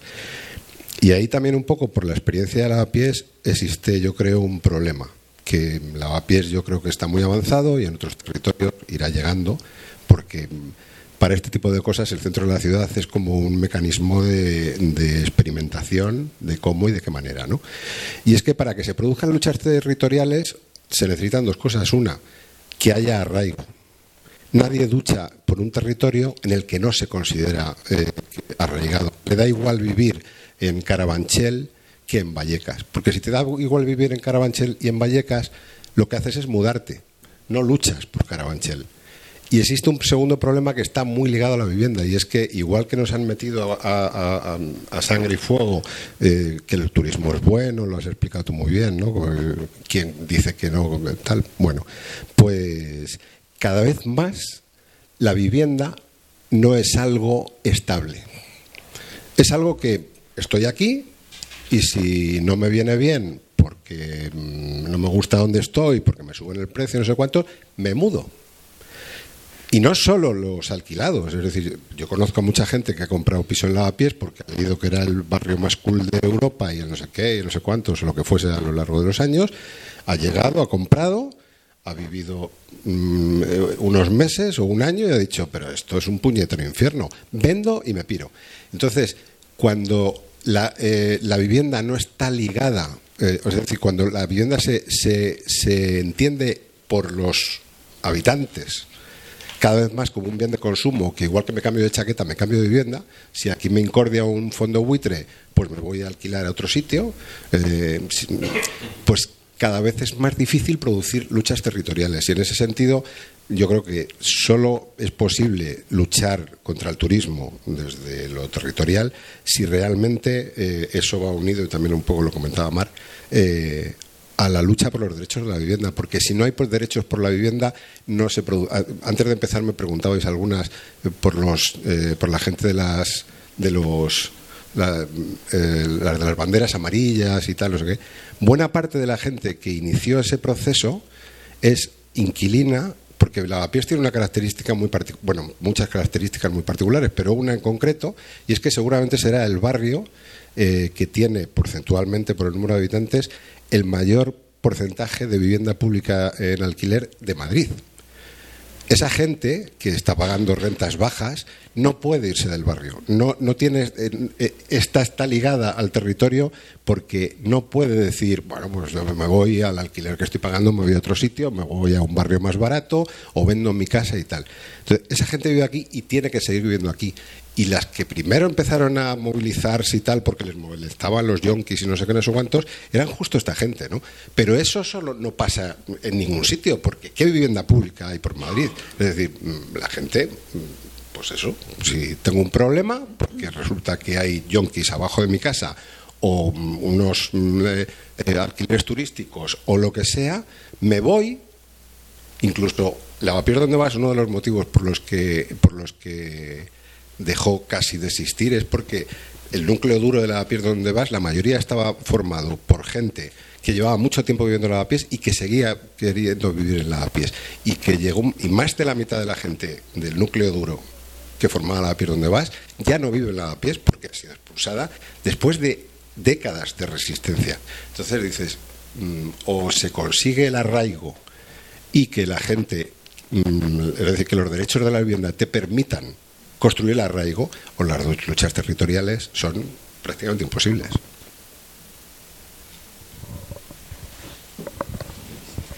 Sí, eh, os pregunto casi como si fuerais el oráculo. Eh, ¿Creéis que este fenómeno tendrá fin algún día? ¿Por qué no ha tocado techo y de dónde sale tanto dinero para tanto viaje?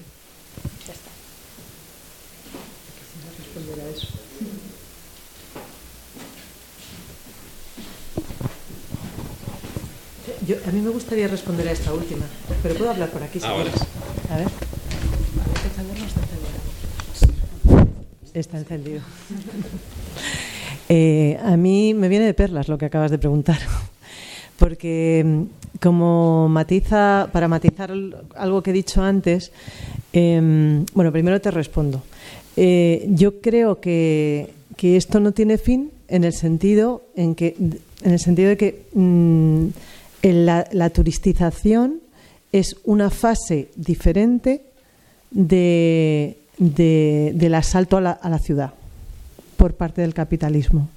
Lo que en el año 97, en Lavapiés en concreto, fue un plan de rehabilitación municipal eh, que, creaba, que sirvió para crear la oportunidad para la entrada de, un, nuevo ciclo de, movilizar el, lo que, un barrio que ya estaba consolidado es decir, consolidado quiere decir que todo estaba vendido, todo estaba ocupado y no había oportunidades de, de, tráfico, digamos, ¿no? de tráfico especulativo. El, el, hecho de introducir una acción de la, de la, de la administración ¿no? con la rehabilitación eh, trajo la posibilidad de, abrir un ciclo especulativo sobre, sobre ese territorio. Y, el, y la turistización no es, yo por lo menos lo veo así, no es sino una fase nueva, diferente, con una estrategia diferente de aproximación para el mismo fenómeno. En realidad, lo que en aquel momento se, se pretendía como una sustitución poblacional eh, por parte de la Administración de forma explícita eh, expulsando o, sustituyendo a, clases mm, débiles económicamente por clases más pudientes, ese ciclo se ha ido como en determinado momento ahora una vuelta de tuerca es, vale, ya no hay gente, la gente rica no quiere venirse a vivir a lavapiés, pero, eh, pero el turista momentáneamente es más rico Estamos hablando de que ya en Lavapiés ya había una, se había hecho esa sustitución, ya había una, una gente que era como de pequeños profesionales, gente con, con, empleo, tal. Y ahora, ¿qué pasa? Que ahora traes, ¿qué pasa? El turismo, el turista temporalmente tiene una capacidad eh, adquisitiva mucho mayor que el local, incluso si este tiene trabajo y es de clase media. Entonces son como una vuelta de tuerca a, la, misma maquinaria. Es buscar siempre a alguien que esté dispuesto a pagar un poco más por el mismo, por el mismo bien. Con muy poquita modificación realmente, porque en Lavapiés las viviendas siguen siendo muy pequeñas, siguen teniendo mm, las infraestructuras del barrio siguen siendo no tan malas pero tampoco son la bomba. Es decir que es, es una vuelta de tuerca más. Y ahí engancho con lo que a mí, a mí con lo que yo quería matizar de lo que he dicho antes. Eh, estoy con Eduardo eh, en que el objetivo de todo este desencantamiento del, sobre el turismo que es lo que pretende este libro eh, para mí sería precisamente Mm, potenciar la maquinaria de la resistencia, es decir, eh, salir de ese encantamiento y ver la realidad en lo que es, que nos estamos quedando sin un lugar donde vivir. Y en ese sentido, cómo organizarnos para poder resistir a estos procesos, que es un poco como yo he intentado enfocar mi presentación. Y la verdad es que una de las cosas que he dicho, que es eh, pongámosle cara a quién se está quedando con nuestras casas, eso está muy bien y es una cosa necesaria eh, para poder denunciar, pero luego también nos podría enfrentar a, como a una situación como de desesperación porque la asimetría de fuerzas es brutal. Estamos hablando de fondos buitre internacionales, o sea, todos con sede en Delaware o en las Bahamas. O sea, no estamos hablando de otra cosa. Entonces, yo creo que aquí es donde yo rescataría una vieja, un viejo concepto de Neil Smith, del geógrafo, que es, a ver, no nos engañemos, la gentrificación no se hace por dejadez de la administración, no. La, la gentrificación se produce con la colaboración necesaria de la administración, que es quien en determinado momento hace unas leyes en lugar de otras, que es quien desregula, que es quien pone dinero público que sale de los impuestos de todas y que nos pertenecen a todas para engrasar la maquinaria de la especulación que solo beneficia a unas pocas. Y es ahí donde tenemos que poner nuestra mirada, es decir, que eh, tenemos que conocer a quién se quedan nuestras casas, pero tenemos que conocer cuál es el mecanismo por el que, por el que ese negocio está siendo posible. Y a quien tenemos que emplazar realmente es, o sea, donde tenemos que mm, meter fuerza es en, el generar conflicto político, que es un poco, o sea, no, no, yo no conozco otra, otro mecanismo. Y las, pocos, las pocas victorias que se han conseguido, desde luego los tribunales, la acción legal es fundamental en muchos casos, pero eh, tener la capacidad de crear conflicto político es fundamental. Yo, yo enlazando con lo que dice Mar y la experiencia que tenemos en, en el barrio, eh, yo también soy de Puerta del Ángel, de No al Pelotazo. Eh, la noticia cuando llegó hace un año cayó como un bombazo además con nocturnidad y alevosía porque fue en pleno finales de agosto y porque nos enteramos por un periódico. Ya sabíamos que hace años estaba esto y, fue fundamental la organización vecinal que fue bestial en poco tiempo, la organización de alegaciones y empezar a participar en, las, en los plenos de la Junta Municipal como primero. Luego, en todas las convocatorias vinieron mogollón todos los partidos políticos, porque además nos ha pillado lo de las elecciones y a todos les hemos expuesto a ello. O sea, que ahí lo mismo, o sea, hacer mm, un poquito de daño político, decirles que se posicionen y, demás. Luego, eh, es fundamental el unirse porque todo esto de la especulación, bien sea a través del turismo, la gentrificación y demás, eh, va a desplazar a la gente. O sea, en, este, en ese barrio vivir ya es un imposible, pero no ya el mileurista ni nada. O sea, con 2.000 euros no vives, porque los alquileres están a 1.400, los más baratos de una habitación 55 metros cuadrados. O sea, eso es, dices, no pongamos, ya tenemos el problema de la vivienda en gente joven que se quiere independizar, mileurista. No, hay gente de 50 tacos, trabajos estables, ganando 2.000 euros que no puede vivir y se están viendo desplazados, no a Carabanchel, porque Carabanchel ya está teniendo también ese problema, no a Usera, si acaso Villaverde, en fin, cada vez te desplazan más. ¿De qué nos ha servido esto? Que hemos, a través del sindicato de inquilinas y inquilinos, pues nos hemos encontrado que está el problema como de edificios, ya no solamente que son comprados, sino que quieren desalojar, que están de alquiler y demás, de otros fondos como Vitruvio. O sea, hemos conocido empresas como Malding que empezaron hace muy poquito a comprar edificios y que ahora ya quieren, ya se mm, proyectan por líneas de metro. O sea, ya está la línea 10, la línea 6 y dices, qué bestialidad y hemos identificado a esas vecinas que tienen esos problemas o qué tipo de contrato tienen. A través del sindicato de inquilinas, pues Ermita, 14, Ermita del Santo 14, que tienen un problemón que les quieren echar también. Entonces, esa unión de fuerzas que también nos ha dado a conocer a más vecinas, pues hace que el movimiento y la lucha también eh, crezca y tenga varias perspectivas y te sientas, como también dice aquí el compañero, ese arraigo. De decir, coño, es que todos tenemos el mismo problema, yo quiero estar en este barrio, ¿por qué me tengo que ir? Porque llega un momento que dice, bueno, pues yo me piro. Dice, pero ¿por qué me tengo que ir si voy a tener el mismo problema? Y el de enfrente lo tiene.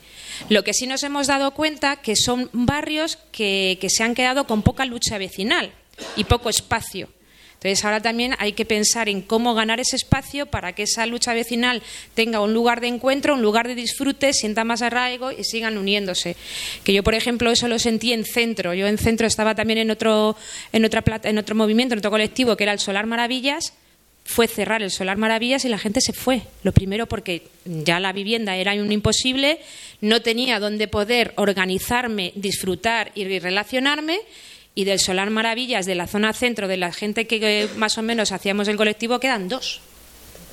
Entonces, hay que volver a retomar el espacio, hay que tomar el arraigo, hay que conectar con vecinas, ver qué problemas, porque la especulación es a través del turismo, a través de los fondos buitres para. O sea, es que todo va lo mismo, va a cargarse los barrios y llega un momento que dices, como yo no tengo dónde ir, pues es que no sirve ya eso. o empezamos a unir fuerzas. Cada uno luego va a tener, porque el sindicato de inquilinas pues tiene su problema de esas personas que van a ser desalojadas. Nosotras, ahora, por ejemplo, la Comunidad de Madrid dice que pueden hacerse unas torres de 28 pisos porque no hay impacto ambiental. No, le importa para nada que tú tengas sombra en la puerta de tu casa o te contaminen 3.000 vehículos. Entonces, una cosa y otra, si son diferentes, tendremos que ir a juzgados diferentes o presentar a nivel legal cosas diferentes, pero tenemos que estar eh, unidas y, relacionadas, ver por dónde tirar.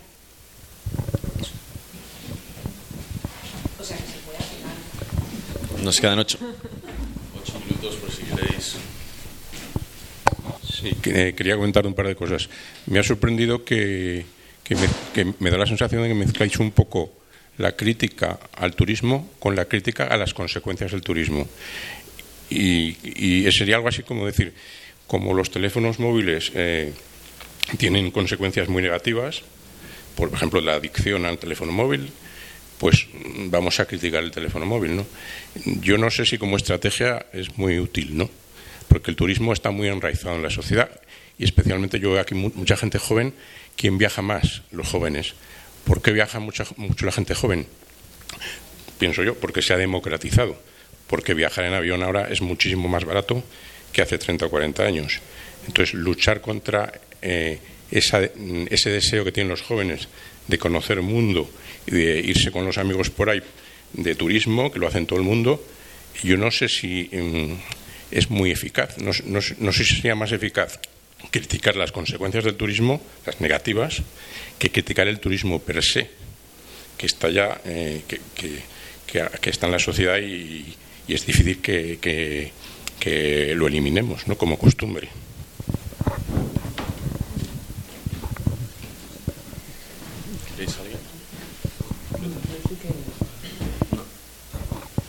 Sí, yo creo que aquí eh, podríamos hablar de que entran en conflicto dos derechos o dos, o dos actividades que se entienden como un derecho, que es el derecho a la movilidad, entendida en parte como ocio, ¿no? el derecho al turismo, que em, eh, entronca con el derecho al descanso.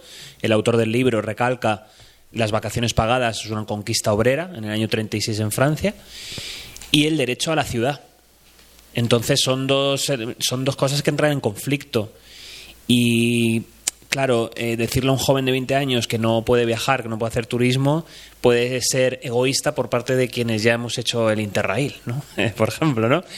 Claro, eso está ahí, desde luego. Lo que pasa es que vete tú a hablar del derecho a la movilidad o del derecho del joven a hacer turismo a, por ejemplo, a, los vecinos de Santiago de Compostela. Yo estuve hace poco ahí. Y ahí, y por entroncar con lo que decías tú, Eduardo, eh, me llamó la atención el, cuando yo hablaba al principio de mi intervención del tabú de criticar el turismo, nunca lo he visto de manera tan evidente que en Santiago de Compostela, donde hay, según me han contado y según yo lo he percibido, una olla a presión porque está la tensión en la ciudad que, va, a que, va, a terminar aflorando. No ha terminado de, salir. Pero fijaos, estaba yo en la estación de tren, apuradísimo porque no llegaba al acto de presentación de este libro, y digo, voy a coger un taxi. Había una cola tremenda, la chica delante. Ah, que te he oído que vas a tal sitio. Yo voy al lado, súbete en el taxi conmigo. Genial, ¿de qué es la charla? Crítica al turismo. Y dice, y dice ella, y no, Bájate del taxi. no, al revés, al revés, dice ella por fin, y estoy hasta el coño de, los, peregrinos. ¿Qué pasa? Que, el tabú encuentra muchas vías de, bloqueo. Por ejemplo, una chica periodista decía, ingenua de mí, prácticas de la carrera de periodismo, 20 años atrás, ¿eh? Eh, me mandan recoger, recabar eh, sensaciones y tal de la Plaza del Obradoiro. Y yo llego y no solo son turistas, sino también eh, vecinos que me expresan su hartazgo, malestar hace 20 años. ¿eh? Eh, redactor jefe del periódico, no me vuelvas a traer esto. Palabras literales. El camino es la gallina de los huevos de oro. El camino no se toca. Pero eso al mismo tiempo convive con una tensión tremenda. ¿Y qué pasa? Que lo que no se nombra no existe. Y si no se atreve la gente a verbalizar la- que el turismo genera nocividad en el derecho a la ciudad, parece que no existe. Hace tres días eh, o cuatro en Palma de Mallorca, manifestación de contracumbre, contracumbre del turismo que hubo, y hubo una manifestación que creo que se llamaba Menos turismo y más ciudad o algo así era el lema. Salió en todos los medios de comunicación locales, mucha gente dirá, ostras, pues esto que han hecho esta gente manifestándose está bien. Hace unos meses en Tenerife, otra manifestación contra crítica a las consecuencias del turismo. No sé si se puede criticar el turismo, pero las consecuencias desde luego sí, ¿no? Sí, bueno, yo sobre la, la pregunta que has hecho si esto tiene arreglo o no, yo creo que o, por suerte o por desgracia el modelo de turismo va a cambiar por la crisis ecosocial, etcétera, ¿no? Como que eso se va a tener que reconfigurar de alguna manera para que los, los operadores turísticos puedan continuar acumulando y ahí se abrirá una oportunidad también para nosotros y nosotras de cómo intervenir en ello para que eso no suceda, ¿no? Y sobre esto último de criticar las consecuencias o el propio turismo y demás, aquí hay una cosa que a mí me gusta mucho que hace Ecologistas en Acción, que muchas veces como se, se está señalando el problema, pero de una manera distinta, ¿no? Por ejemplo, eh, con el tema de los viajes y demás, señala directamente, ¿no? El otro hace unos meses a Neymar que había viajado a Arabia Saudí en un avión más grande que, que esta calle, ¿no? O, o- cuando se o otros colectivos de ecologistas pues han ido a la calle a, a zona de Serrano y demás a hacer pin- pintadas en coches de alta gama que contaminan un montón no pues que pues no es lo mismo un chaval que va a hacer un interra yo creo ¿eh? no tampoco soy sé, sé mucho del impacto como tal, pero bueno, sí, digo, y, no es lo mismo un chaval que se va a hacer eh, el Interrail medio durmiendo en la calle, tal, no sé qué, o en un hostal o tal, que el que una persona con 35 años se va a Tailandia dos semanas o, o se va a Nueva York o se va o cinco días, ¿no? O sea, como, como que lo, lo- al, fin y al cabo, como el turismo también es muy diverso, y, y en muchas ocasiones muy obsceno, hay muchas maneras de poder, de poder atacarle y explicitando concretamente que esto es el turismo, ¿no? Yo creo, vamos. como dice el libro, una cosa es el turismo y otra cosa es el viaje. Claro, o sea, eh, yo creo que nos están acostumbrados que tienes que ir efectivamente a Tailandia cinco días, recorrer tal, pin, pin, pin, y cuando quieres darte cuenta eh, vuelves hecho polvo. Pero me he ido a Tailandia por 300 pavos. Es imposible. O sea, los viajes, los vuelos low cost, ¿qué tiene detrás? de ese vuelo low cost. Esos viajes a Tailandia en cinco días, es lo que dice el libro, ¿no? De toda la pobreza que crea, no crea riqueza, crea pobreza. Entonces yo creo que no se trata de criticar y decir no vayas, sino vamos a exponer lo que hay en ese turismo y vamos a verlo de otra manera. Lo que pasa es que nos están acostumbrados a que hay que hacerlo todo en tiempo récord y, como decía el compañero, o sea, eh, un curso de inglés de madrugada, luego a las 5 de la mañana voy al curro, síndrome de vida ocupada. Primero, vamos a tener tiempo libre. Disfrutar de ese tiempo libre como si te quieres tocar un pie, que no pasa nada, que no, no hay maldad en eso, no, no estás haciendo nada malo. Y segundo, explicar que si quieres realmente conocer que todo el mundo tiene derecho a ir a Venecia, o por supuesto, eh, podemos hacerlo de muchas maneras y que el objetivo no está en hacer todo un cuarto de hora, sin importarte cómo ha sido ese vuelo y demás, sino explicar un poco lo que hay en todo eso e intentar hacer otro tipo de viaje.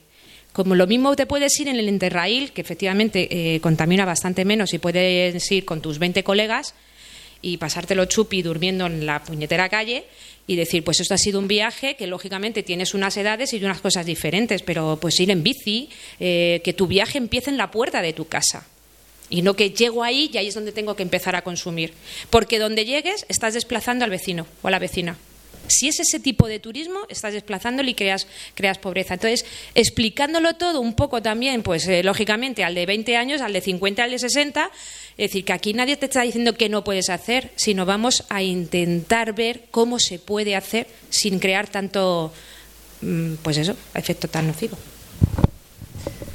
¿Puedo hacer una cosa? No, no, que no quiero cerrar. No, no, no. Eh, bueno, por no callar.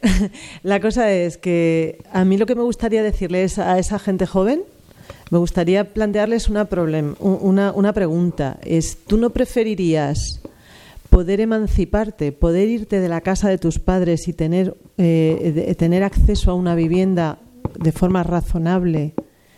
Eh, ¿Cambiarías eso por, por irte en estos viajes, por consumir este tipo de viajes? Con todo lo que ya sabemos de la carga que tienen.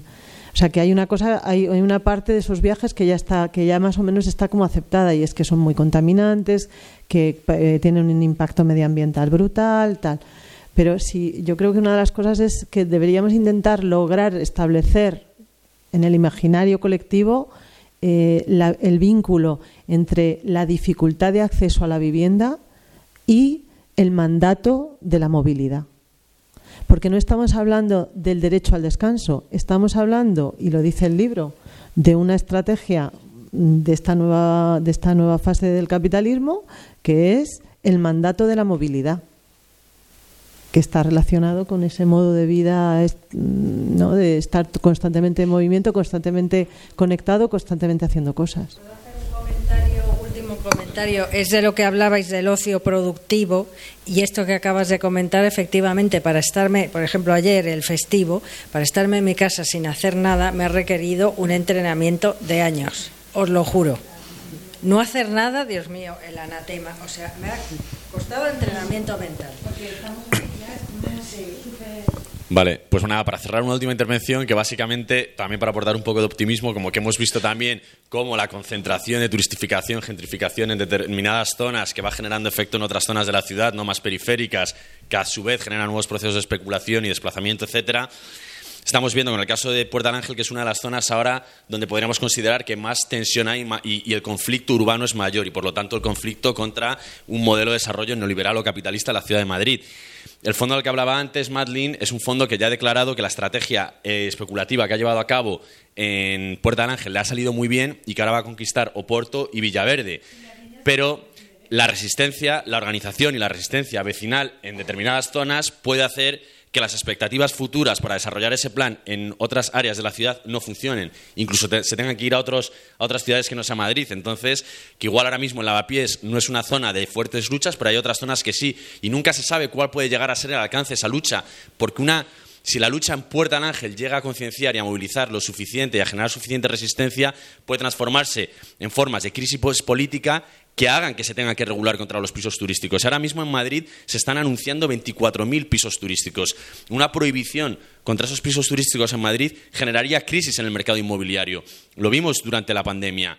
Fue el único momento desde 2013 cuando empezaron a bajar los precios, pero volvían al mercado temporal, no volvían al mercado residencial. Conseguir que esos 24.000 pisos vuelvan al mercado residencial va supondría un antes y un después en el ciclo inmobiliario en Madrid, incluso en sitios, en contextos donde eso era muy difícil. Y antes lo ha comentado Omar citando a, Neil Smith, lo de... Em, eh, la Administración siempre ha colaborado en los procesos de gentrificación, ha sido un actor clave con la turistificación, con los pisos turísticos.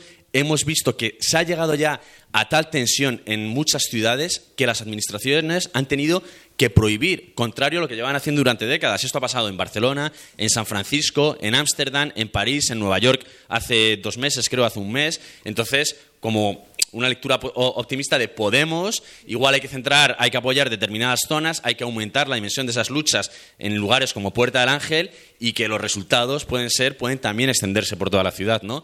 Entonces, bueno, con esto cerramos ya, ¿no? Muchas gracias y bueno, un aplauso.